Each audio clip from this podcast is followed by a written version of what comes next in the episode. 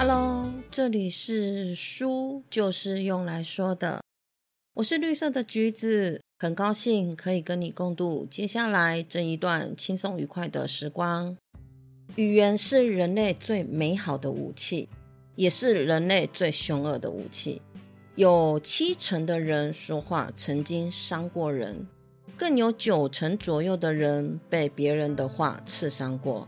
所以，我们一直用说话伤害他人的同时，也被他人的话给刺伤了。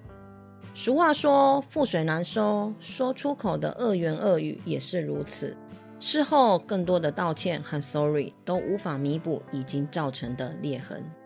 今天跟大家分享的书是由金田秀树和西川瑞介所写的《心理专家的说话技巧》。利用五十二个对话案例，了解人的心理，知道哪些无心的话不该说。如果一定要说出来，又该如何？换句话说，让你可以不踩雷，轻松的维持人际关系。或许这些绘画的方式并不特别，但却可以在日常生活中派上用场。别再只会用“我天生说话直”当借口。不毒舌、不伤人，也是可以说出真心话的。我们先来回忆一下，对于一个犯了相同错误两次的人，通常我们的开场白是什么？你怎么老是迟到？你怎么总是教不会呢？你实在是没救了。你就没有一件事可以做好吗？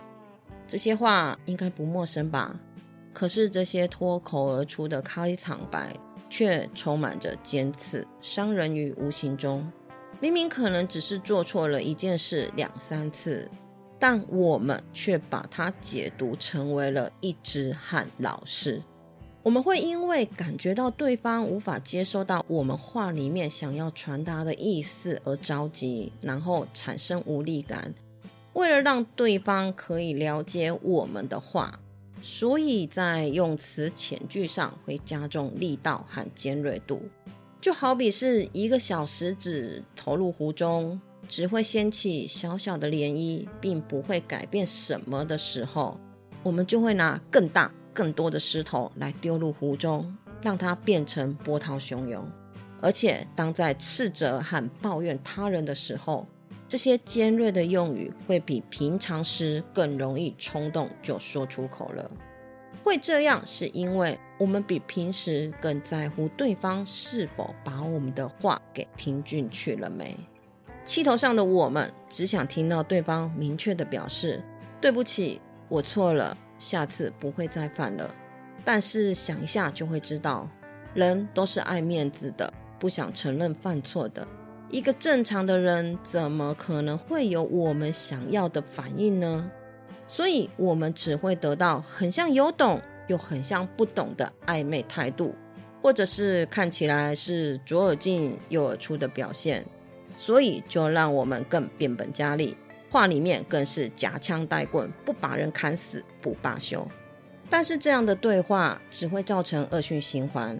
两个当事人，一个觉得对方根本没在听自己说话，毫无悔意；另一个觉得明明就只是犯错一两次，却被说成了老是和永远，受到不符合事实的责骂。那双方还能继续沟通吗？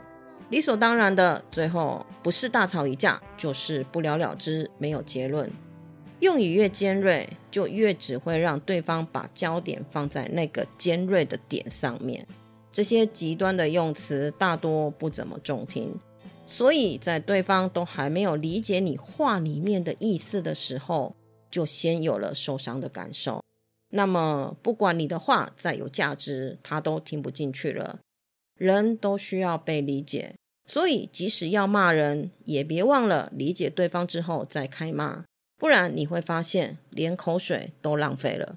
要改善这个问题呢，其实很简单，只要把老是、永远、一直、绝对、真的没有一件事、完全这一些极端用词给去除就可以了。就我们前面提到的。你怎么老是迟到呢？就可以改成你为什么迟到？你怎么总是教不会呢？就以我再教你一次，你要仔细看清楚。你真的没救了。换句话说，可以是长大成人后，一切都要自己负责，没有人有义务帮你。别小看这个小细节，虽然看起来很容易，执行起来不简单哦。嘴巴总是要比头脑快，在气头上，在冲动的时刻上。要保持头脑清楚，记得不要尖酸刻薄是有难度的，所以平时就要避免用这一些极端的用词，让头脑养成记忆，才能在重要的时刻脱口而出的话让人听下去。说到脱口而出，还有另外一个很重要的就是口头禅。一旦习惯用某一个比喻或词语来批评人，时间久了，这个口头禅对我们自己的冲击就没有那么强烈了。举个例子来说，有些人喜欢把“狗屎”当成口头禅，我们不太会意识到自己说了“大便”这件事情，但是对于被批评的人来讲，他就不这么认为了哦。人们很容易把注意力转向负面的情报上。所以，这个不雅的比喻将会加倍冲击对方。口头禅真的是会在自己都没有意识到的时候就伤害了别人，而且一般的口头禅不是不雅用语，就是没什么意义，对于沟通真的没有用处，反而还坏事呢。所以，它跟极端用语一样，都要消除掉才好。我们可以改变自己的用词遣字，去避免伤害到别人。但如果立场对调时呢？难道我们只能够听着对方尖锐的用语而没有作为吗？当然不是这样的。医师在聆听门诊病患诉说症状时，经常会使用一种叫做反应的说话技巧，就很适合拿来应对这种用语极端的人。所谓的反应呢，就只是一字不漏的附送对方所说的话而已。这个看起来很像有点无厘头的方式，为什么可以成为我们的盾牌，帮助我们抵挡伤人的话呢？前面我们有说到，使用极端用语是因为我们想表达的事情无法如实的传递给对方，因此产生了不满和无力。那附送对方的话呢，就可以让说话者知道，我听到你的需求，也了解了你要说的事。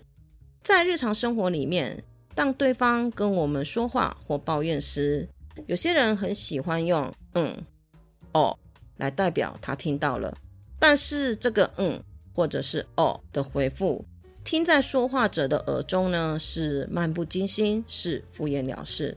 说话者会感觉不受尊重。这个时候，极端用语就上场了：“你怎么老是这样？你是哑巴吗？”开始了恶性循环。要从这个循环中离开呢，就要避免引发对方焦虑的情绪。附送对方说的话，可以让说话者感到安心。小小的一个步骤就能够改变对话的气氛。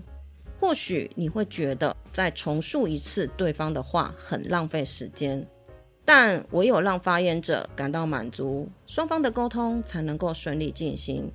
所以，反应的这个小技巧可以帮助我们在人际关系里面更圆融。